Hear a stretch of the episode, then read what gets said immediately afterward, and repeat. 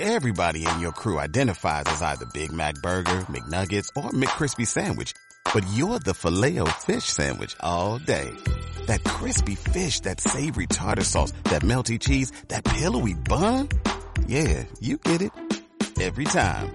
And if you love the filet of fish, right now you can catch two of the classics you love for just $6. Limited time only. Price and participation may vary. Cannot be combined with any other offer. Single item at regular price. Ba da ba ba ba. Esta es tu nueva alternativa en la red. Radio Cultural Planeta Conciencia.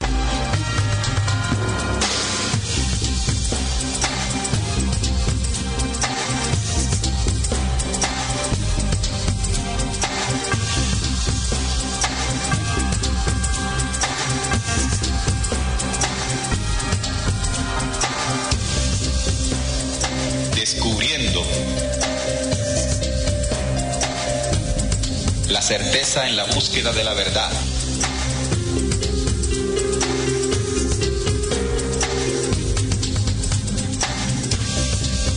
Muy buenas tardes, estimados oyentes. Bienvenidos a Descubriendo con la certeza en la búsqueda de la verdad.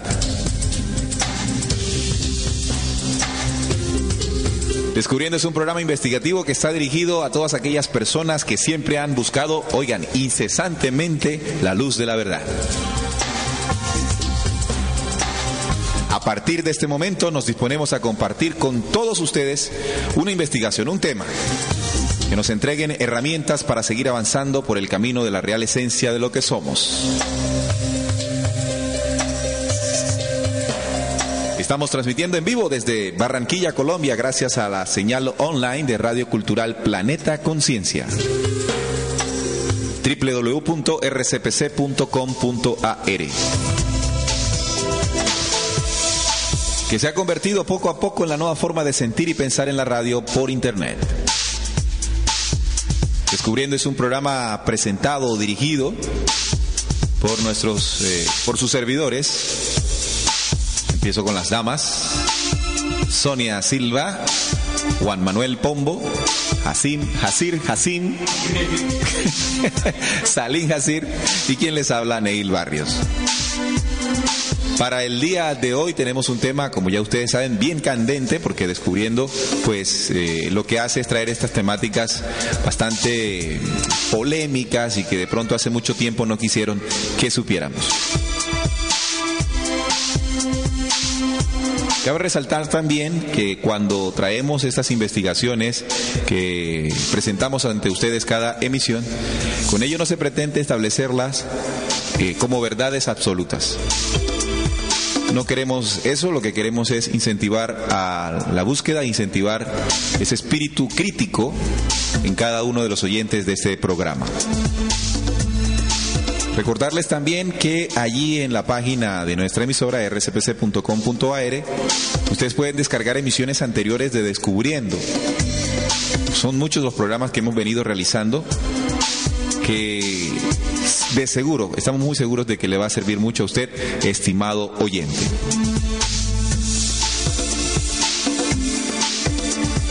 El tema de hoy es el holocausto nazi. Vamos a conocer las verdades sobre el holocausto nazi que poco se han difundido en los grandes medios de comunicación. De verdad que vamos a aprender mucho en esta oportunidad. Así que ahí está, pueden participar también además en el chat de la página. Allí ustedes pueden colocar su comentario, saludos, en fin, lo que deseen. Allí está el chat para ustedes. El holocausto nazi, sus verdades y también sus mentiras.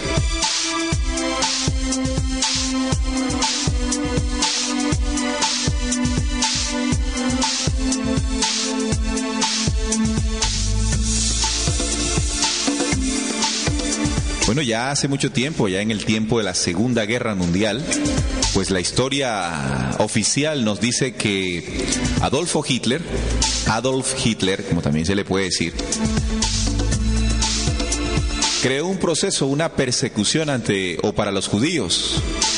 Nos dice la historia que fueron más de 6 millones de judíos los que murieron en manos de este líder terrorífico, que pues eso nadie lo podrá discutir. Pero en fin, 6 millones de judíos se dice que murieron allí en la Segunda Guerra Mundial y las consecuencias que dejó esta, este holocausto fueron muchas, pero alguna de ellas fue que el mundo vio con pesar y mucha lástima pues la situación judía.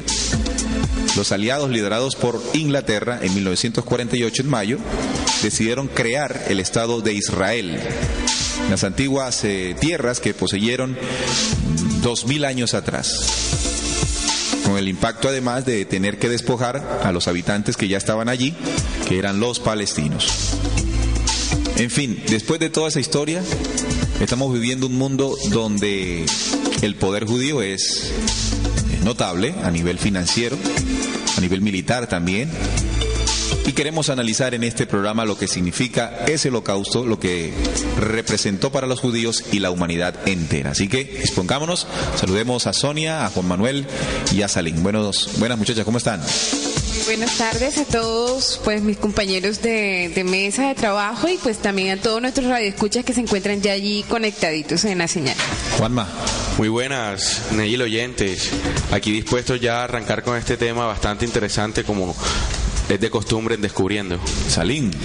Muy buenas, Neil. Saludar también a los oyentes que están conectados con nosotros hasta ahora y ya preparados para desarrollar este tema tan candente del día de hoy. Sí, un tema bastante interesante. Sonia, vamos a comenzar a definir qué es un holocausto para saber a ciencia cierta qué fue lo que ocurrió por allá en la época de la Guerra Mundial, que empezó en 1939 y terminó en 1945.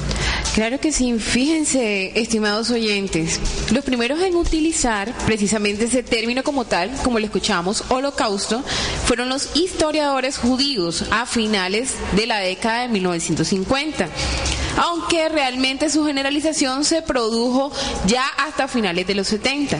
Pero realmente cuando decimos holocausto tenemos que irnos entonces a la raíz o realmente qué, qué nos dice esta palabra etimológicamente. La palabra holocausto proviene de la traducción griega del Antiguo Testamento, conocida como versión de los 70 y en los términos de holocausto significa completamente quemado. Realmente traduce también la palabra hola, que hace referencia a una ofrenda completamente consumida por el fuego. En, otra, en otras acepciones de la palabra encontramos que también es nombrado, eh, o el término holocausto, con eh, la forma de ha en hebreo, que significa masacre. Y este término apareció por primera vez en un folleto publicado en Jerusalén en 1940 por el Comité Unido de Ayuda a los Judíos en Polonia. Realmente, pues la palabra como tal, John Ha Shoha, nombra, eh, eh, se es nombrada, perdón, es nombrada en hebreo, en, en, el pueblo de Israel, en lo que ellos llaman el día oficial en la memoria del holocausto. Bien, eso es lo que significa. Y bueno, los orígenes vienen desde la Biblia, ¿no? Desde las tradiciones eh, judaicas sobre todo. Exacto. Entonces podemos definir como holocausto una ofrenda quemada en algunos casos para una deidad en particular. Cuando hablamos de holocausto estamos hablando de una ofrenda que se le entrega a un Dios. A un Dios. En este caso, del pueblo judío vendría siendo eh, Yahvé, Jehová, o, en, o, en, las iniciales como se le conoce históricamente el tetragramatón. Sí, complementando un poco la definición de la palabra holocausto de mi compañera, este es una palabra de origen griego que significa también sacrificio por fuego. El holocausto fue una persecución y asesinato de 6 millones de judíos por parte del gobierno nazi. Todo esto se realizó basado en la creencia de que todos los alemanes que era, eran de raza superior y por tanto los judíos eran una raza considerada inferior y merecían morir también por cuestiones políticas este, fueron perseguidos por los nazis, los homosexuales, los testigos de Jehová, los comunistas y los socialistas. Bueno, tocando un poco eh, la historia, o más bien lo que se nos dice cuando preguntamos sobre este tema, o, o averiguamos por ahí en internet o en cualquier fuente, sí, se dice que cuando los nazis toman el poder en 1933, los judíos fueron su primer objetivo. El, inf- el infame boicot en contra de los negocios de los judíos y las primeras leyes en contra de ellos fueron dictadas el 7 de abril de 1933. Los judíos fueron progresivamente borrados de Alemania. Las numerosas leyes en contra de los judíos les quitaron sus últimos vestigios de libertad. Esto culminó con la sangrienta matanza llamada la Noche de los Vidrios Rotos en noviembre de 1938. Con el comienzo de la Segunda Guerra Mundial, las acciones contra los judíos eran, la, eran de, diferenciar, de diferenciarlos de los, de los demás, haciéndolos usar la estrella de David en su pecho y aislar- aislarlos de los guetos. En el momento en que se invade la Unión Soviética en 1941, se decide matar a todos los judíos de Europa Occidental disparándoles en donde se encontraran. Y hacia el final de ese año se decidió que la, que la matanza debía hacerse en toda Europa. Esto es lo que encontramos cuando investigamos acerca del holocausto, lo que nos dice la historia de cómo se inició la persecución judía en toda Europa y de cómo los nazis eh, pues crearon leyes en contra de los judíos. 1938 aproximadamente. Exactamente. Salim, apoyándote ahí un poquito, los guetos son campos de detención temporal y campos de trazos forzados. Ahí, ahí detenían a las personas y las torturaban y las hacían pasar hambre y así pues aumentar más el número de muertos y el número de torturas que se vivió en esa época tan Así tan que estamos horrible. hablando de una situación bastante grave, crítica para pues el mundo moderno, uno de los hechos más terroríficos que nosotros podríamos recordar. Pero ¿cuáles fueron las, las cifras oficiales de muertos en el holocausto nazi? En este caso hacia los judíos. Bueno, fíjense, hablan de que, pues las cifras oficiales, ¿cierto? Se habla de que el régimen como tal, el régimen nazi, hasta nuestros, nuestros tiempos, no se le ha podido pues determinar como tal una cifra que digamos que envuelva el número total de personas que fueron afectadas y dadas de muerte durante ese régimen. No obstante eso existen unas cifras oficiales donde nos hablan pues de que existen de 5 millones 600 a 6 millones 100 de judíos eh, pues muertos, ¿no? Durante este régimen nazi, dentro de los cuales ese 49% que existían eh, dentro de, de eso, De los 6 millones. Exacto, de los 6 millones eran polacos. Dicen que de 3 millones 500 a 6 millones de civiles eslavos, o sea, no estamos hablando solamente de judíos, estamos hablando que durante ese régimen nazi existieron otras tantas víctimas. Entonces, sabemos entonces a través de estas cifras oficiales de que también estaban allí incluidos eslavos, 2 millones 500 a 4 millones de prisioneros de guerra soviéticos, 2 millones 500 a 3 millones 500 de polacos que no eran judíos, un millón a millón quinientos de disidentes políticos, 200 mil a 800 mil gitanos también fueron dados de muerte durante el régimen nazi, de 200 mil a 300 mil discapacitados, porque recuerden que ellos propugnaban por una raza pura, donde no podía existir defecto alguno, y de- esto alimentado también por las teorías de Nietzsche. Sí, por supuesto. Y de 10.000 a 250.000 homosexuales también fueron dados de muerte durante este régimen. Muy bien, entonces Nietzsche alimentó de alguna manera la idea del superhombre en Hitler. Sí, por supuesto. Oye, a pesar de que Hitler uno lo ve y no era ningún superhombre, bien feito que era. Era, era como bajito y todo. Todo maluquito, bueno.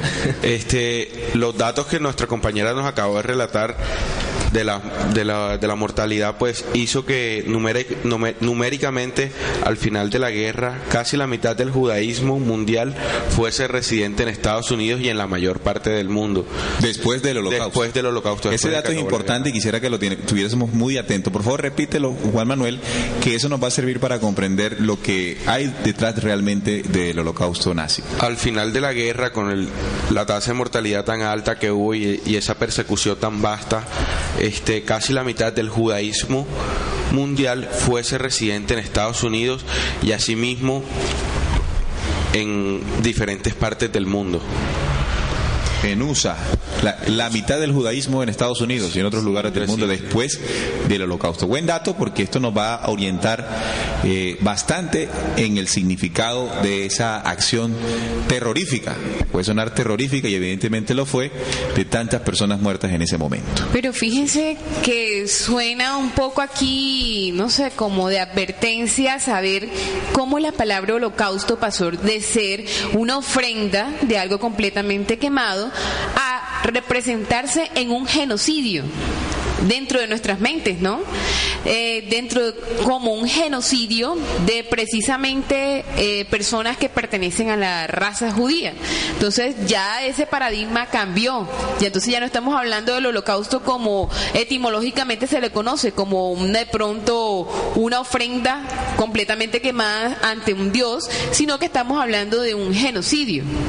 O sea, para decir de que cambió totalmente y quedaron estas personas, eh, los judíos como tal, como, eh, digamos que marcados con esto de holocausto. Bueno, históricamente también hay que recordar algo, estimados oyentes, y es porque en la época de la Segunda Guerra Mundial existían tantos judíos en Europa.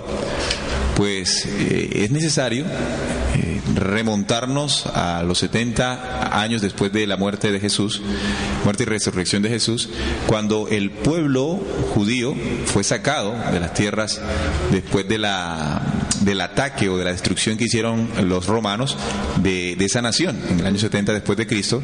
Así fue como todos los judíos en ese momento comenzaron un proceso muy, muy mostrado en la historia como lo fue la diáspora judía. La mayoría de los judíos entonces inmigraron hacia tierras europeas y allí se mantuvieron durante miles de años, justamente hasta el momento en que llega Hitler allí al poder en 1933. Bueno, esto que estamos diciendo hasta ahora, pues es muy, pues muy interesante, ¿no? Y pues como siempre hacemos aquí en Descubriendo, eh, vamos mucho más allá de lo que nos dice la historia, ¿no? En las investigaciones. Resulta que el tema del holocausto es un tema casi que tabú, ¿no? Porque en este planeta nosotros incluso podemos negar la existencia de Dios, eh, pues podemos criticar la política, la economía, la religión, lo que queramos. Pero ya meternos con el tema del holocausto pues ya es un poco delicado, ¿no? Incluso hay leyes en algunos países occidentales que prohíben eh, hablar sobre ese tema de lo que ya se conoce, ¿no? Eh, pues eh, a los que eh, pues denuncian estos temas o, o van más allá de, de la realidad que se nos ha contado, se les dice antisemitistas, nazis y bueno, un montón de, de acusaciones y Muy peligrosas, muy además. peligrosas, ¿no? Entonces lo que lo que vamos a tratar de hacer en este programa el día de hoy es ver o pues sin que esto sea pues la absoluta verdad eh, más allá de, la- de lo que se nos ha mostrado, ¿no? Así que entonces, eh, utilizando este término, queda anclado el antisemitismo desde el holocausto. Exactamente. Es decir, el primer antisemita, podríamos decir, en la época moderna fue Hitler. De ahí en adelante, cualquier eh, persona del planeta Tierra, cualquier individuo que se atreva a agredir o a señalar simplemente a este pueblo o nación, inmediatamente es eh, Antisemita antisemita o nazi. o nazi. Es ligado normalmente entonces a esto. Es como cuando usted va por la calle y alguien dice amén, usted inmediatamente lo liga con Religioso. religioso. Nosotros tenemos esos esquemas mentales. Afortunada o desafortunadamente es así. Bien, pero yendo más allá del tema de, de lo de Hitler, las investigaciones, hay ciertas investigaciones, estimados oyentes, que denotan que Hitler probablemente pudo haber tenido orígenes judíos. Y aquí es donde la investigación de Descubriendo toma otra dimensión. Si es real que Hitler tuviese raíces judías, ¿cómo es que él tenía un odio hacia los judíos? De acuerdo a una investigación que hemos encontrado aquí en la mesa de trabajo, se ha apuntado con fundamento que el doctor Walter Langer, un psicólogo del servicio simultáneamente del Tercer Reich y la OSS estadounidense, la organización precursora de la CIA, comunicó la existencia, escuchen bien estimados oyentes de Descubriendo, comunicó de la existencia de un informe secreto policial anterior a la guerra, en la Segunda Guerra Mundial, en el que se decía que el padre de Hitler, escúchese bien, el padre de Hitler era hijo ilegítimo, entre comillas, de María Ana Sinkluckberg, una cocinera que estaba trabajando al servicio del barón Rothschild en Viena. Recuerden ustedes que la familia Rothschild es una familia banquera de origen judío que se estableció en Alemania por allá en los años 1700. Al conocer su embarazo, la señora Ana, María Ana Schick, estos, estos apellidos, Klumberg, algo así, ¿verdad? Al conocer su embarazo en 1837, abandonó, ella abandonó Viena, dando a luz a Alois, así se llamó su hijo, Alois, el nombre registrado para el padre de Hitler. Es decir, la señora eh, María Ana era la abuelita de Hitler, una cocinera que trabajó para la familia Rothschild en Viena. Y dice la historia que parece que uno de los Rothschild, un varón de los Rothschild, eh, pues tuvo relaciones sexuales con ella y tuvo un hijo llamado Alois, el padre o el nombre registrado del padre de Adolfo Hitler. Al parecer, cinco años después se casaría con un panadero de nombre Johann George Heidler la señora se casaría más adelante con un panadero llamado Johann George Heidler. Sin embargo, Alois conservó el apellido de su madre, Sinkronberg, casi hasta los 40 años, momento en que su tío Johann le ofreció legitimar su apellido. A merced de la escritura eh, ilegible del párroco encargado del registro del nacimiento, Hitler se convirtió internacionalmente o no en Hitler. Es decir, por un error en la escritura ilegible del párroco, en el momento de su registro, cambió el nombre de Hitler, que era el nombre original, a Hitler. En relación con la posibilidad de que un Rothschild, escúchese bien, tuviera relación con alguna criada, el autor de Rules by Scribe, eh, Gobernar mediante los secretos, el señor Jim Marras, escribe. Es eh, significativo que el biógrafo de los Rothschild, Ferguson, afirmara que el hijo de uno de los administradores mayores de Salomón recordó que antes de los años 40 del siglo XIX, el Rothschild de Viena el Rothschild de Viena ha desarrollado una afición algo insensata hacia las chicas jóvenes. En 1984, él falleció, el fallecido Philip Rothschild, descendiente de Nathan, publicó unas memorias que revelaron la, su escandalosa vida amorosa. Así entonces, parece que la situación histórica nos señala que el padre de Hitler fue hijo de o descendiente de los Rothschild. Es posible entonces, estimado oyente, que Hitler descubriera sus antecedentes judaicos y su relación con los Rothschilds, restableciendo el contrato o el contacto con la familia. Esto podría explicar el enorme apoyo económico que recibió Hitler de la banca internacional vinculada a la familia Rothschild durante su ascenso al poder. También, por otra parte, que la familia de banqueros no sufriera durante el holocausto ninguna arremetida por parte de Hitler. La nueva enciclopedia británica lo define así. Los Rothschild, sobre todo los de Viena y París, mantuvieron la unidad familiar necesaria para hacer frente y las grandes tragedias durante el periodo nazi. Con o sin la influencia de los Rothschild, no hay duda de que el ascenso de Hitler, escúchese bien, al poder dependía del gran apoyo prestado por los principales bancos alemanes, que estos bancos todos estaban relacionados a la familia Rothschild. Recuerden que es una familia muy poderosa eh, a nivel bancario.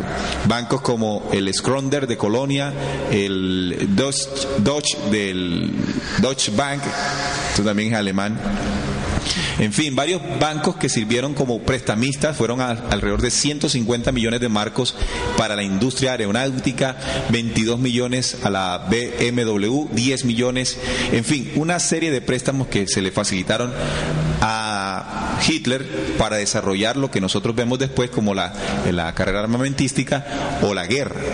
Si es así, entonces, ¿por qué Hitler con descendencia judía y por qué también los bancos prestamistas de origen judío se dieron dineros para que él generara un holocausto. Allí es donde las cosas no, no encajan según la misma historia. Pero fíjate, Neil, antes de seguir, pues pienso que ahora que estabas comentando todo esto, pues entonces ahora entiendo el por qué se daba un trato bien especial a los que eran descendientes de judíos y se les daba una clasificación de Michlingen, de primer grado y de segundo grado, a tal punto de quien eh, primero que todo debemos decir quién era judío para los alemanes, según las leyes, porque las leyes alemanas en ese momento pues eh, comenzaron pues a legislar contra los judíos como tal y a formular la forma de, entre comillas, el exterminio de esa raza dentro de su territorio. Entonces, consideraban judío a quien tuviera al menos tres abuelos judíos, fuera cual fuera la religión de la persona pero quien tuviera dos o, dos o un solo abuelo judío era Mixlingen es decir, un medio judío. Los primeros con dos abuelos eran Mixlingen de segundo grado, es decir, ellos recibían una protección frente al mismo régimen nazi, frente a los demás, eh, a sus mismos congéneres, ¿no? Podían ser reclasificados como judíos en función de complejas consideraciones, por ejemplo, su religión o la, o la religión de la cónyuge, etcétera. Pero podían también ser liberados de su condición y convertirse en arios en pago a los servicios prestados al régimen o podían seguir siendo mislen con lo que estaban sometidos a ciertas restricciones, en tanto que no eran arios. No obstante a esto, señores oyentes, también existían unos mislen que tenían aún un trato mejor, que eran los del primer grado, y esos eran los que tenían un único abuelo judío. Bueno, ahora sí estamos entendiendo. Y en general eran tratados como arios plenamente. Esos Mislingen de uno u otro grado abundaban en toda Alemania y a, a menudo lograban ocultar su condición. Es más, muchos de esos dirigentes o comandantes de tropas de Hitler tenían esta condición de Mislingen. Es más, él llama, eh, para decir el nombre exacto de la persona, es Reinhard Heindry, el carnicero de Praga, era Mislingen de segundo grado. O sea, tenía descendencia judía. Correcto. Y pues todo el tiempo ocultó celosamente esta condición, pero al ocultar esta condición, no obstante a eso, pues le, le daban un buen trato muy diferente a los que le dieron a los otros judíos rasos o que tenían más de tres abuelos judíos de raza judía. Interesante esta parte de la investigación que nos dice, y pues lo que podemos darnos cuenta es que en la Europa central había una influencia tan grande judía que la mayoría, gran parte, pues de las de la SS de Hitler estaba tenía muchos judíos. Otra información que nos demuestra que Hitler pues tenía bastantes influencias judías es la siguiente. La campaña de miedo fue exclusivamente contra los judíos, pero Hitler ocultó bien los nombres de los judíos sionistas que con la más grande brutalidad y desde la comunidad judía habían planificado la revolución mundial y la fundación del ilegal Estado de Israel. Esta es evidencia contundente de que Hitler trabajó de mano con los sionistas y que él era un mentiroso de primera clase, un hipócrita y un traidor. Desde detrás de él estaba Henry Ford. Detrás de él estaba Hallman. Henry Ford, que también es eh, de origen judío. Exacto, y, Henry Ford fue un masón de rito escocés grado 33. Él era un agente del sionismo encargado de llevar el antisemitismo a Alemania y al centro de Europa. También Hitler también trabajó con Halmar Schach. Era un masón de rito escocés, trabajó en el Banco de Inglaterra con la familia Rothschild. Eh, es decir, que eh, Hitler tenía mucho acercamiento con el, sionismo judaico. Sí, él, él, trabajó con, cuatro asesores que ya he leído dos de ellos. Los otros dos son Rabbi Leo Beck, masón de rito escocés grado 33 y un promotor de planes judeosionistas. Y por último, Franz von Papen era un caballero del Santo Sepulcro, una de las órdenes más altas dentro del Vaticano. Hitler se rodeaba hasta de los más altos cargos del Vaticano pues para llevar su malévolo plan adelante. Los sionistas y todo este tipo de, de personas pues de, de alta de alta importancia en la sociedad de esa época trabajaron de mano con Hitler para cometer tal Entonces atrocidad. parece, parece que el origen nazi, el origen judío de Hitler, que por acá también tengo otra investigación, estimados oyentes, que habla de ese origen judío de Hitler. Y escuchemos esta parte. Se cree, a través de estudios científicos, que Hitler tenía raíces judías, según los test de ADN practicados a sus familias. Eh, la muestra de saliva tomadas de, a 39 familiares del líder nazi Adolfo Hitler parecen demostrar que pudo haber tenido lazos biológicos con las razas que él consideraba inferiores y que trató de exterminar durante el holocausto, según publica eh, un diario británico llamado The Daily, Daily Telegraph. El periodista belga Jean-Paul Mulders y el historiador Mark Vermeeren han encontrado a familiares del líder nacionalista, incluyendo a uno de sus primos, un campesino austriaco con estas eh, características. Los análisis de ADN a los que se han sometido demuestran que tienen un cromosoma muy poco frecuente en la Europa occidental o en las personas nacidas en la Europa occidental y que sin embargo sí se encuentra mucho más fácilmente en los habitantes originarios del norte de África, también como en el pueblo judío. Tiene un eh, tiene un cromosoma muy llegado al pueblo judío. A partir de este supuesto, se puede concluir que Hitler estaba relacionado con las personas a las que él, entre comillas, despreciaba. Ha escrito Mulders en la revista belga NAC que ha publicado los resultados de esta investigación que ustedes también, estimados oyentes, pueden encontrar. Así que si él tenía este origen judío bastante marcado, cabe resaltar por qué entonces tuvo una carrera en contra de los judíos y tendríamos que utilizar pues lo que dijo ahorita nuestra compañera Sonia de que hay varios tipos de judíos. Y tú ahorita Juan Manuel decías que él estaba aliado a los judíos sionistas, al poder judío detrás de las sombras que controlan en este caso el poder económico. O sea, compañeros y oyentes que nos estamos da- dando cuenta o descubriendo que hay todo un plan judío sionista detrás de este holocausto. Incluso yo tengo un testimonio de un judío, precisamente, ahora lo comentaba nuestro compañero Neil, de que hay una raza judía que son los sionistas, los puros, y como lo decía mi compañera Sonia ahorita, hay unos que son llamados los medios judíos, ¿no? Incluso hay judíos que no están de acuerdo con, pues, con toda esta estratagema que, que realizan los sionistas. Este señor de, de que les voy a hablar se llama Joseph Burke. Es un autor judío quien escribió varios libros sobre la Segunda Guerra Mundial. Entre sus libros están los siguientes. Scapegoats o chivos expiatorios en español y Zionist Nazi Censorship in the Federal Republic of Germany, censura sionista nazi en la República Federal Alemana. En estos libros Burke, Burke trata acerca del tema de los supuestos campos de exterminio nazi. Burke ha hablado con cientos de personas que estuvieron en Auschwitz. Este es uno de los campos más famosos eh, de concentración. Eh, y visitaron el campo en el otoño de 1945. Burke quiso ver el crematorio y tales campos y él afirmaba que no encontró ninguno. No encontró ninguna cámara de gas eh, y Burke así se fue formando la idea de que no existieron campos de exterminio, que las cámaras de gas nunca existieron y que tampoco hubo un plan para exterminar a los judíos de Europa. Burke también visitó Danek, otro campo de concentración.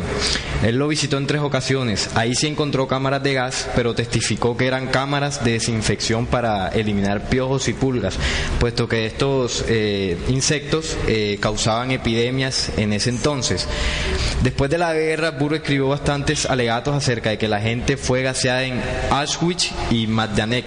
Él probó que era una tontería o simple propaganda. Hasta el día, hasta el día de hoy señaló, no existe ningún documento mostrando las ordenanzas de gasear a la gente o de quien había construido las cámaras y donde se había construido.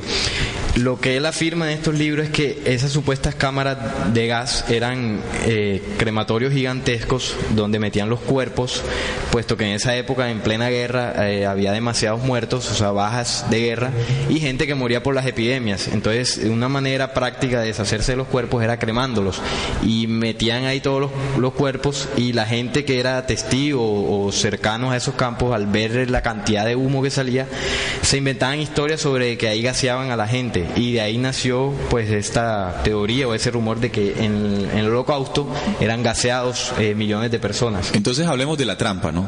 Probablemente el holocausto nazi fue una trampa del programa sionista judío o judío-sionista del planeta entero. ¿Cuál sería la intención? Que 6 millones de judíos fueron muertos en el holocausto durante la Segunda Guerra Mundial. Es una trampa, pues ellos por medio del rabino Hitler, ya sabemos de su descendencia judaica, asesinaron de sus filas solo, escúchese bien, estimados oyentes, no fueron 6 millones, fueron 600 mil judíos, mientras la restante parte, los 120 millones de muertos, fueron alemanes y demás pueblos de Europa. 600 mil y estos 600 mil judíos corresponden a un sacrificio que ellos de su mismo pueblo entregan a su Dios para pues establecer algún pacto que ellos son superiores a toda la humanidad que es animal. La mentira, pues saben que las bestias son ellos arrojados de la tierra porque fueron cortados por la luz desde entonces, que no tienen ese espíritu reencarnante, como dicen algunas leyes. Por lo tanto, Cabe resaltar que se ha generado toda una propaganda mediática por los grandes emporios de los medios de comunicación, desde las potencias y después de la Segunda Guerra Mundial, para generar un estado de lástima y de pesar hacia un pueblo eh, asesinado, perseguido y torturado.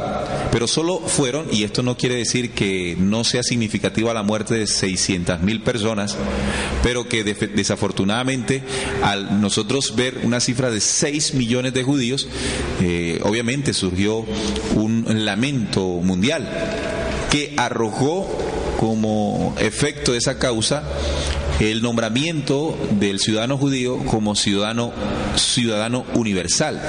Esto le dio la posibilidad a los judíos de poder entrar fácilmente a las naciones y recibir eh, diferentes beneficios como parte del trato que los países querían darle a este pueblo sufrido en estos supuestos 6 millones de muertes, ¿verdad? Pero estos 600 mil eh, judíos, eh, Sonia, tú de acuerdo a eso que acabas de, entregar a los oyentes, de cómo ellos clasificaban a los judíos para de esta manera sentenciarlos, nos demuestra que probablemente no fueron judíos puros los que cayeron en este, en estos, en estas 600 mil eh, víctimas. Así es, fíjense, y de todo lo que veníamos comentando ahora, existe una teoría, que es la teoría de los intencionalistas. ¿Qué se refiere esta teoría? Pues apoyándonos un poco en ella, de todo lo que manifestamos de que detrás de Hitler existía un grupo de personas con bastante poder económico, militar entre otras también, e ideológico políticamente, que es donde se venía gestando el nacionalismo, pues estos intencionalistas dicen y consideran que existió un plan calculado minuciosamente de antemano, destinado desde el primer principio no solamente a dar muerte a los judíos, sino a generar el caos. Ahora, en el Tercer Reich, eh, ellos apoyan esto diciendo de que todo eso se dio no de la noche a la mañana, sino que las ideologías y todo lo que fue enardeciendo a cada uno de los hombres que se encontraban en ese momento en el continente europeo, pues se hizo de forma sistemática, meticulosa y efectiva. Entonces, em, esto para decir de que hay otras corrientes de pensamiento que apoyan el hecho de que existe un plan calculado antes de la muerte de todas estas personas. 600, solo 600 mil judíos, ¿no? Un plan, pero ¿cómo así que un plan? Bueno, un plan liderado por uno de sus miembros, Hitler, que pues también tiene orígenes judíos. Eh, asesinaron eh, a estos hombres, a estos seres humanos, como ahora en el modernismo eh, podríamos hablar que ocurrió en el proceso del autoatentado a las torres, generado por el propio Bush. Es el mismo tipo de plan quieren aplicar a la humanidad a través de su terrorismo, lo que se originó allá en, la época de Hitler y lo que Bush utilizó el 9-11. Es el mismo aplicado a Irak también y a la América del Sur, en el Plan Colombia, por ejemplo. Pues para el Club Bilderberg, que todos ya pues conocemos gracias a, a varias denuncias, los judíos no son gente, dice el Club, el Club Bilderberg.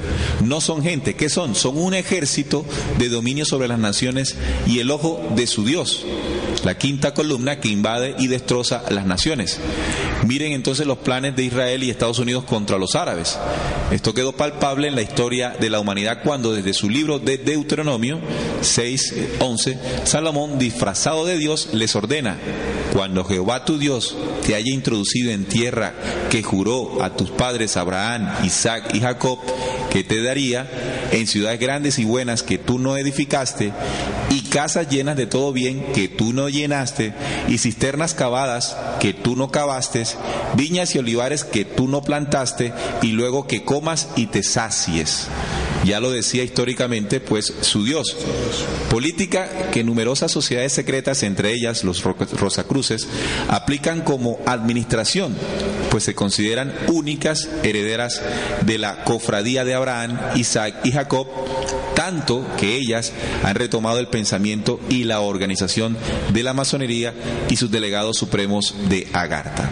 Así vemos entonces que se refiere a un plan estratégico eh, simplemente para abrir las puertas del judaísmo, el del sionismo judaico, a- a- después de 1947-48 de la creación del Estado de Israel en todo el mundo y tomar ese poder que justamente ya tiene. Que entre otras cosas, disculpa Nail, eh, es algo muy similar como tú lo decías con lo que ha pasado con Estados Unidos, porque recordemos que dentro de las diferentes versiones que ahora se tienen o que dan también cuenta de ello, pues los diferentes ciudadanos que tuvieron parte o estuvieron allí en, en la escena, hablan de que existió una implosión, ni siquiera fue una explosión, sino una implosión y de que todo fue calculado y que parece que son estadounidenses que dieron pues muerte a esos mismos estadounidenses. Que entre otras cosas sabemos que a partir de ese tenebroso 11 de septiembre se le dio una marcha ya pues de acontecimientos donde ya se toma como terroristas a quienes no estén con los Estados Unidos, ¿cierto? Así que la lucha debería iniciarse en la guerra de la Segunda Guerra, en la Guerra Mundial con el tema del nazismo para destruir ese nazismo e, e incrementar de esta manera el sionismo político, con tal de permitir el establecimiento de este Estado soberano de Israel en Palestina. Durante la Segunda Guerra Mundial se deberá o se edificó una internacional comunista lo suficientemente robusta como para equipararse a todo el conjunto cristiano. Eh, los oyentes escriben a esta hora en Descubriendo, el inmortal dice, conocer la verdad y la verdad os hará libres. El desconocimiento de la historia nos condena a repetirla. Así nos escribe Inmortal. Un abrazo para él que está allí en sintonía. También lo hace Eddie, reportando sintonía desde Soledad, Colombia. Eddie Rada, nuestro compañero, suponemos. Un abrazo para Eddie. Y Ricky, desde los Estados Unidos, dice, hola chicos, saludos a todos y buen tema. ¿Podrían hablar del de la bandera nazi? ¿De dónde sale? La, la cruz La cruz svástica. La cruz svástica que utilizó Hitler para identificarse. Nuestro compañero Juan Manuel tiene eh, parte de esta información. Si la cruz esvástica o rueda del sol es un símbolo antiguo usado mucho tiempo antes que Hitler tomara el poder. Ha sido usado en inscripciones budistas, monumentos celtas y monedas griegas. Representa el curso del sol en los cielos. También representa el poder del boomerang. Todo lo que sube tiene que bajar y todo lo que hace se devuelve. Su nombre en japonés es Manji, significa literalmente 10.000 dioses. Y en China es tomada como el signo del número 10.000, que es la misma totalidad de los seres. Muy bien. Bueno, ahora que tú hablas de ese plan sionista para formar el Estado de Israel en territorio palestino, fíjense, estimados oyentes, que en 1916 el 93% de Palestina era árabe. La responsabilidad del alto comisionario británico en Egipto, Sir Henry McMahon, un francmasón, era animar a los árabes a rebelarse. Ellos lo hicieron bajo la asunción que la recompensa sería la formación de una república árabe unida. Sus aspiraciones eran traicionadas debido a la presión sionista. El primer alto comisario en Palestina, Sir Herbert Samuel, fomentó el hogar nacional sionista. O sea que eh, antes de formarse el Estado de Israel, aquí lo dice el señor Herbert Samuel, se fomentó el hogar nacional sionista y esto dio paso a años más tarde al Estado Israel como tal. Habían otras posibilidades surgidas en 1937. El gobierno polaco envió representantes a Madagascar que acompañaron los representantes de la comunidad judía para estudiar la posibilidad de enviar la población judía a la isla para instalar un Estado sionista. Esta idea, de hecho, también recibió la consideración del gobierno nazi. En 1938 Hitler, acordó eh, enviar al presidente del Reichsbank, eh, el director Heimer Skach, a Londres para discutir el plan con los representantes judíos. El plan, sin embargo, falló, el de llevar eh, pues, a los judíos a Madagascar. Como la, la idea sentimental de un hogar judío nacional era en consideración, era necesario tener inmigrantes para hacer la idea factible. Durante los últimos años de 1930 los judíos alemanes montaban en un nuevo pico del fervor sionista cortesía del régimen nazi. Hay evidencia para demostrar que los intereses judíos financiaron a Hitler. El banco de Simon Hirschland en Essen arregló los préstamos de Will Street para Hitler a través de otro banco judío en Nueva York, Goldman Sachs. Los judíos prósperos podían ciertamente sacar su dinero a Alemania incluso eh, estaban presentes en la reunión de 1937 en Nuremberg. Muy evidente. Entonces fue patrocinado, fue patrocinado a quien, aquel que iba a asesinar a judíos por, los judíos, Exactamente. Aquí, por ejemplo, Anónimo dice, o sea que los 600 mil judíos sacrificados fueron algo así como chivos expiatorios. Exacto. Eh, es, es como empezamos el programa Anónimo, nuestro, eh, nuestro oyente que nos escribe allí. Resulta que ya sabemos que es un holocausto, una ofrenda quemada, sacrificada por fuego eh, dada una deidad para recibir un favor, para sacar algo a cambio. Por eso se llama holocausto nazi. Lo que hizo Hitler, de origen judío y patrocinado por banqueros judíos, fue sacrificar u ofrecer en sacrificio 600 mil judíos para recibir la bendición o favorecimiento en esta acción. ¿Y cuál fue el favorecimiento? Escuchemos bien a esta escritora. La Segunda Guerra Mundial apuntó al fin del nazismo como trampa del enfrentamiento de Estados Unidos con Europa y, por supuesto, la creación por parte de Inglaterra y los aliados del Estado de Israel, que fue declarado independiente del, el 14 de mayo del año 1948. Tras la Primera Guerra Mundial, el mandato de Palestina, aprobado por la ONU, encargó al Reino Unido, los sionistas, la gestión política de Palestina y la preparación de lo que sería el futuro Estado de Israel. Así, el 29 de noviembre de 1947, la Organización de Naciones Unidas adopta un plan de partición que prevé dividir Palestina en un Estado árabe y otro judío, con Jerusalén como zona internacional bajo jurisdicción de la ONU, otro de los objetivos marcados en la carta de Pike, Albert Pike, un masón que estableció y dirigió la atención de, de la comunidad en general pues anunció que las guerras mundiales han sido fabricadas con el objetivo de sacar eh, propósitos específicos. Era entonces edificar el poderoso escenario comunista que después se enfrentaría a, en la Guerra Fría, que desde 1957 hasta el año 1989, supuestamente con la caída del muro de Berlín.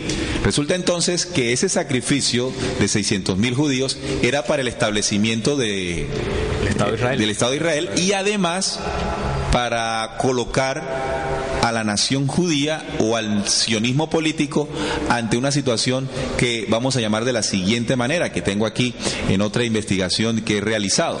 Me parece muy interesante que pues que sepamos esta parte de cómo efectivamente el, el holocausto nazi generó para los judíos una situación beneficiosa, que los judíos son otro grupo religioso son fundamentalmente mentira, ocultando al mundo que son la nación que domina, ¿verdad? Como Jesús también lo denunció en Juan 8, cuando dijo que vosotros sois de vuestro padre el diablo y los deseos de vuestro padre queréis hacer. Así le dijo eh, a los judíos. Resulta entonces que era necesario, según esta visión, que todo aquel que se dirigiera en contra de los judíos después del holocausto fuere señalado como antisemita. O sea, quedaron blindados. Blindados. Quedaron blindados de tal manera que ahora tienen esa prerrogativa. No se les puede señalar, no se les puede decir nada porque se se cae en el antisemitismo.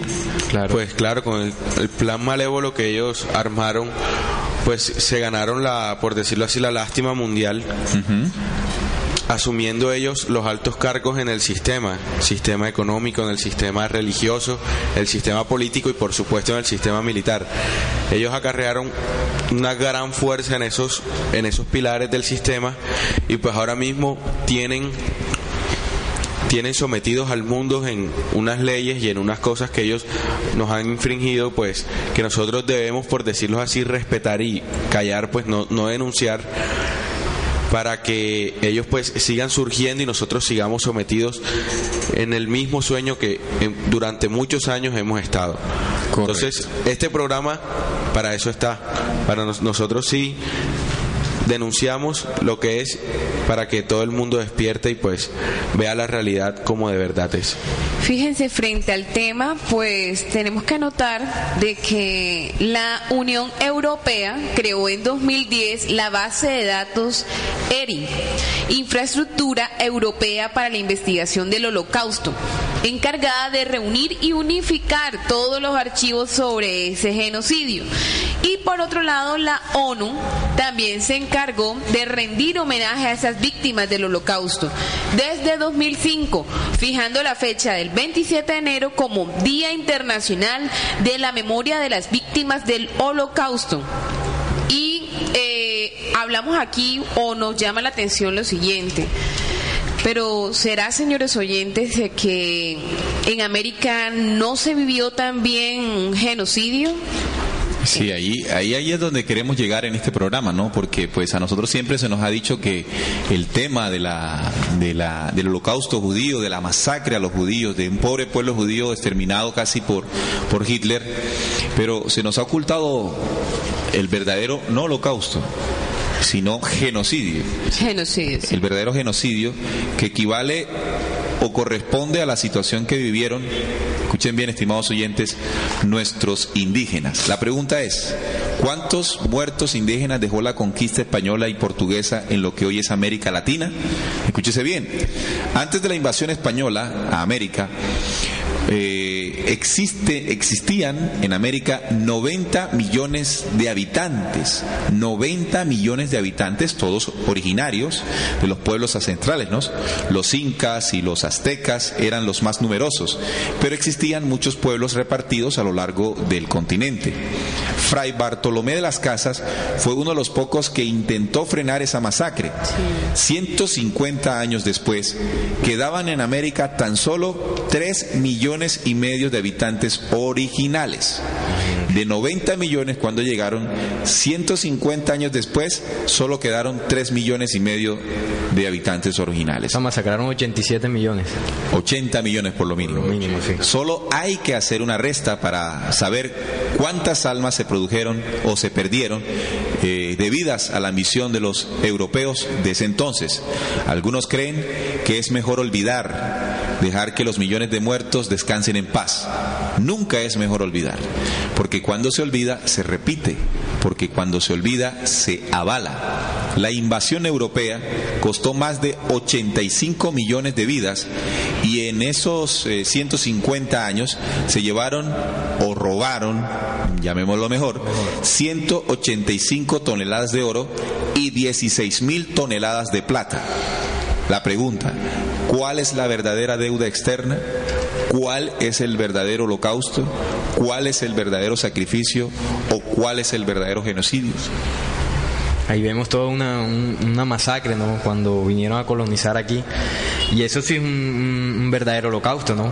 Millones y millones de indígenas originarios y todo para llevarse el oro de estas tierras. Ahora, Sabemos que la historia y los libros de historia han llenado bastantes hojas, bastante tinta se ha gastado en torno a la muerte de 6 millones, que ya sabemos que no son 6 millones.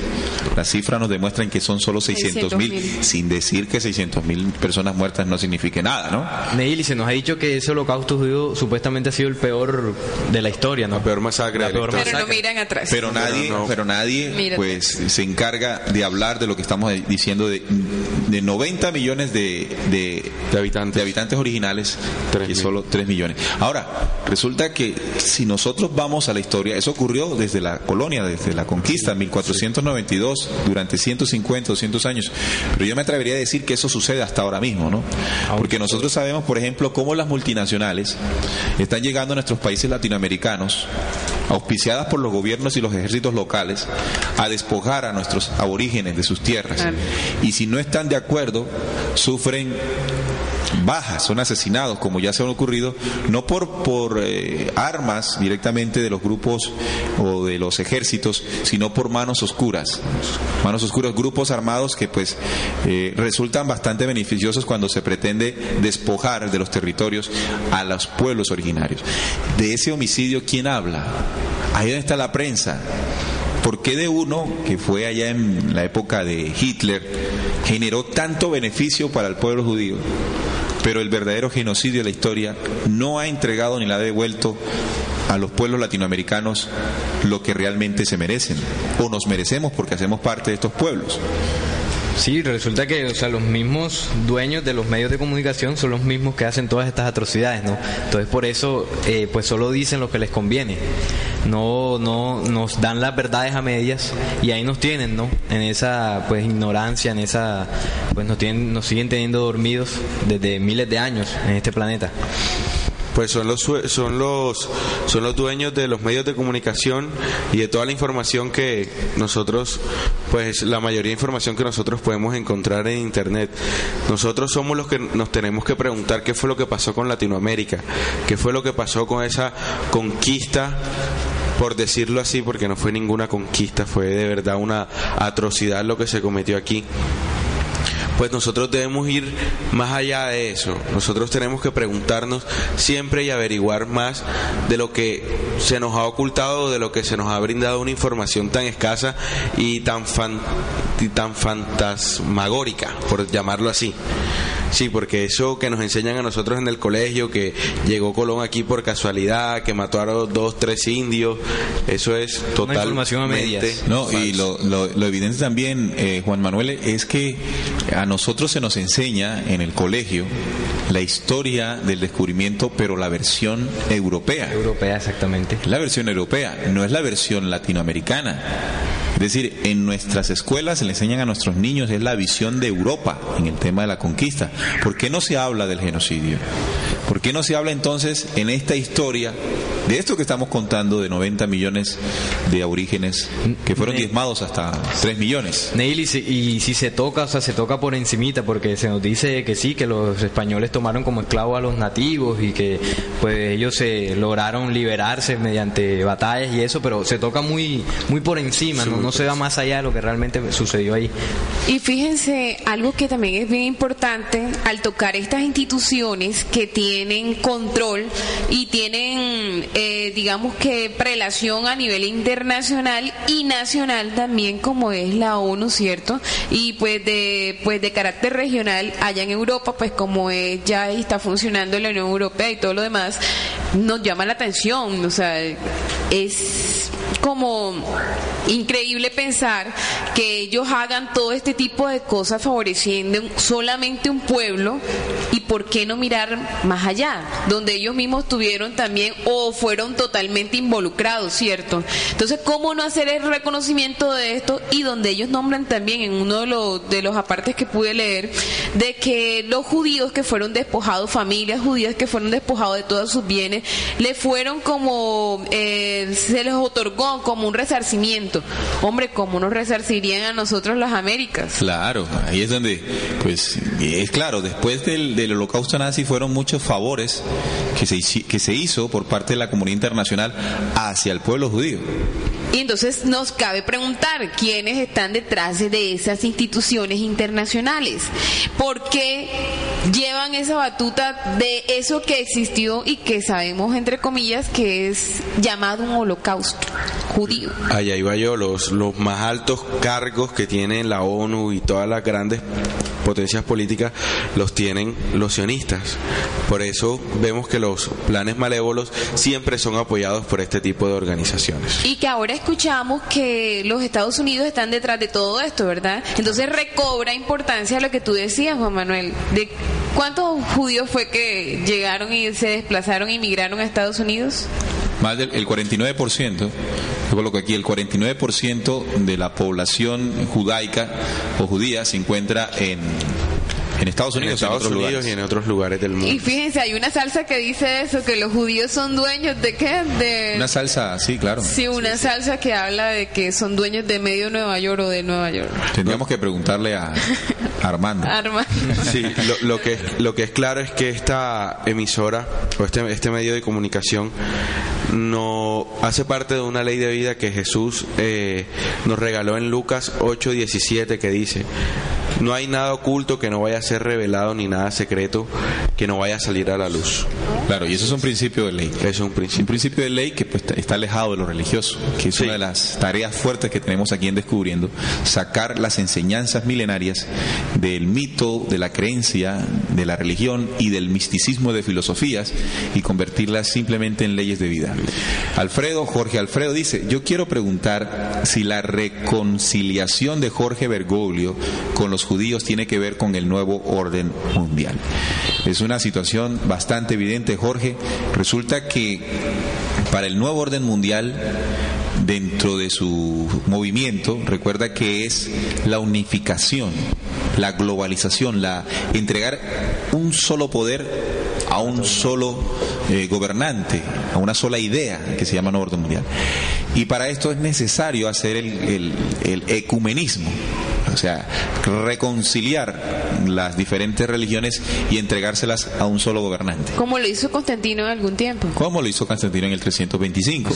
Entonces, eh, Bergoglio ya se está convirtiendo, Jorge Alfredo y oyentes, en el, en el Papa ecuménico. Se está acercando eh, a, A las a las diferentes religiones. Incluso la semana anterior informamos aquí en el noticiero de que ya lo podemos encontrar en las noticias. El líder de la iglesia Copta. egipcia, Egipcia. que es un papa también, eh, va a visitar al papa. Y la noticia no tendría ningún significado si no sabemos que hacía 50 años no había un acercamiento Sí. entre este líder, de este líder de esta iglesia y, la iglesia vaticana. Entonces ya estos son acontecimientos que nos están diciendo que los pasos hacia el orden mundial son agigantados. Ahora, ¿qué tiene que ver entonces el holocausto nazi, el movimiento nazi, con el orden mundial? Bueno, recuerden que la primera guerra eh, se generó todo patrocinado por los dineros de los Rothschild y de los grandes bancos internacionales para generar el que naciera el socialismo.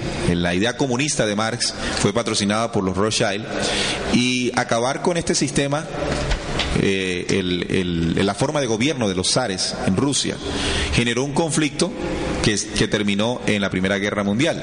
Luego la Segunda Guerra Mundial buscaba tapar o, o acabar con el nazismo y, y generar eh, el proceso del sionismo, que ya está en su máximo esplendor.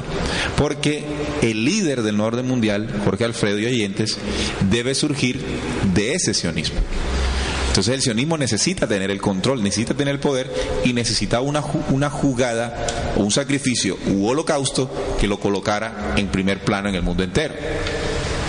Y obviamente eso no lo vamos a escuchar en las grandes eh, cadenas nacionales o internacionales, puesto que son controladas por ellos mismos.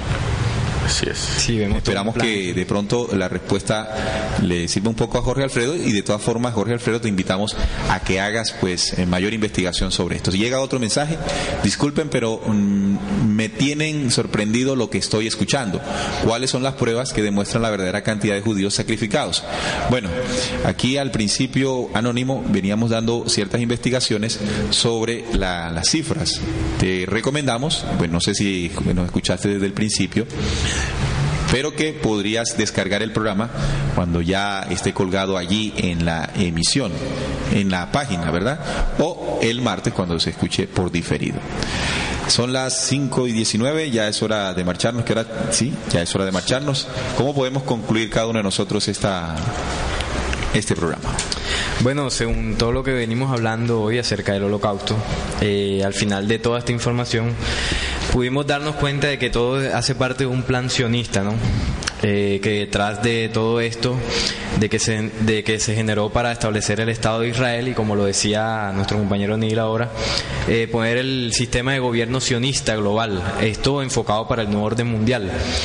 Y esto del nuevo orden mundial que se viene gestando hace muchísimo tiempo, ha ido paso a paso con, pues, con distintas estrategias, ¿no? como la Primera Guerra Mundial, la Segunda, la Tercera que se viene gestando, eh, los movimientos que está haciendo el señor Bergoglio, ya iniciados por Ratzinger, porque él también se reunió con los y Juan líderes. Pablo II también. Y Juan Pablo II. Y todo esto llevado hacia su plan final, que es eh, montar a su gobernante, no a su líder, o como eh, bíblicamente se conoce el anticristo, para así establecer finalmente su, pues, su globalización, su, sí, su gobierno mundial. Pues en esto hay que estar bastante atentos, estimados oyentes, de pronto investigar un poco más sobre esto, porque se van a generar más movimientos por parte de estos señores, que obviamente en las noticias no se nos va a dar muchas pistas sobre esto, ¿no? Estar atentos sobre estos movimientos para saber los pasos que se van dando y, y hacia qué nos van dirigiendo estos señores que nos gobiernan, para que esto no nos tome por sorpresa. Y pues nada, eh, pues intentamos en- con estos programas en Descubriendo en esta emisora generar un pensamiento crítico de que nuestros oyentes eh, pues les genere ese impulso de la búsqueda y de que no coman entero lo que nos dicen en los noticieros. Incluso lo que estamos diciendo nosotros. Exactamente, tampoco. O sea, por eso lo digo, que genere un impulso de, de búsqueda, porque lo que decimos aquí no es la verdad absoluta. Y que asimismo ellos, eh, pues, por intermedio de la investigación, generen su propia verdad. Pues como conclusión yo diría que la parte, todos estos acontecimientos ya mencionados también tiene que ver con la parte profética, con la parte del nuevo orden mundial, con la parte del anticristo, ya todo esto está pronto a tomar más fuerza de la que ya viene generando. Entonces nosotros tenemos que estar atentos a cualquier señal de las que se nos han dado a partir de diciembre hasta hoy en día se nos ha- han venido mostrando bastantes señales, pero todas con referencia al nuevo orden mundial y a la estipulación del anticristo en el en el mundo entero. Yo de pronto le agregaría que no pensar simplemente que el nuevo orden mundial viene, que es un proceso hacia futuro, sino que ya se está Ya viviendo. lo está, ya viviendo. está viendo. Se está moviendo en, en en esa época. Sonia, eh, para contestarle rápidamente, Anónimo, ¿dónde fue que sacaste la- el- las cifras y, y la especificación de las muertes en el holocausto? Bueno, eh, El número de muertos. Sí, claro. Tenemos eh, datos, pues los oficiales que hemos hablado de 6 millones de Wikipedia. Otra parte de www.lasegundaguerramundial.com y otros acá adicionales en... eh, bueno, aquí aquí se, se tomó, se me manchó la información, solamente dice que prisioneros famosos. Prisioneros famosos. Prisioneros famosos. Bien. Eh, Bueno, de esa manera podríamos concretar el número de, de víctimas. Claro que hay que hacer restas. Claro, ahora sacar es, cuentas. sí, sobre todo, o sea, me parece también importante anotar, además del holocausto este que estábamos hablando ahora en el programa, que ya finalizamos, pues saber o que tengamos pendiente de que toda esta estrategia llevó a que se mermara tremendamente la población mundial a un importante porcentaje en la Segunda Guerra Mundial, donde se estalló todo esto del régimen nazi, todo esto que estuvimos analizando. Por ejemplo, solamente para decir unas cuantas cifras, por ejemplo, en la Unión Soviética murieron más de 27 personas. O sea, es para decir que todos los pueblos han cobrado víctimas y todos los pueblos, si seguimos en nuestra propia ignorancia y cegado, va- seguiremos dando víctimas. Por ejemplo, en la Unión Soviética, como les decía, 27 millones. China, 15 millones. 27 millones. China 15 millones, Alemania 9 millones 800, Polonia 5 millones 600, solamente en la Segunda Guerra Mundial, sin estimar la primera. Los judíos allá aparecen también como 5 millones, o sea, ya va bajando. Este es el, el, dato que nos da eh, la, la, fuente que les digo, www en la Segunda Guerra Mundial.com. Eh, Indonesia, 4 millones. Japón, 3 millones 500. Yugoslavia, 1 millón 700. India, 1 millón 580. Indochina, 1 millón. Y así podríamos estar enumerando la cantidad de personas que fallecieron también como víctimas de esta, este complot, de todas estas estratagemas que se dieron. Así es, estimados oyentes, hemos presentado parte de nuestra investigación, esa búsqueda que Salín, que Juan Manuel, que Sonia y que mi persona, Neil, hacemos para, como dijo muy bien Salín, solo queremos que usted genere un pensamiento crítico. Si logramos eso, si logramos que usted se pregunte y quiere investigar, hemos logrado el objetivo. No es que nos crean lo que eh, acabamos de decir, sino que usted vaya e investigue. Eso es. Y no solamente eso, sino que cuando usted encuentre algo, compártalo.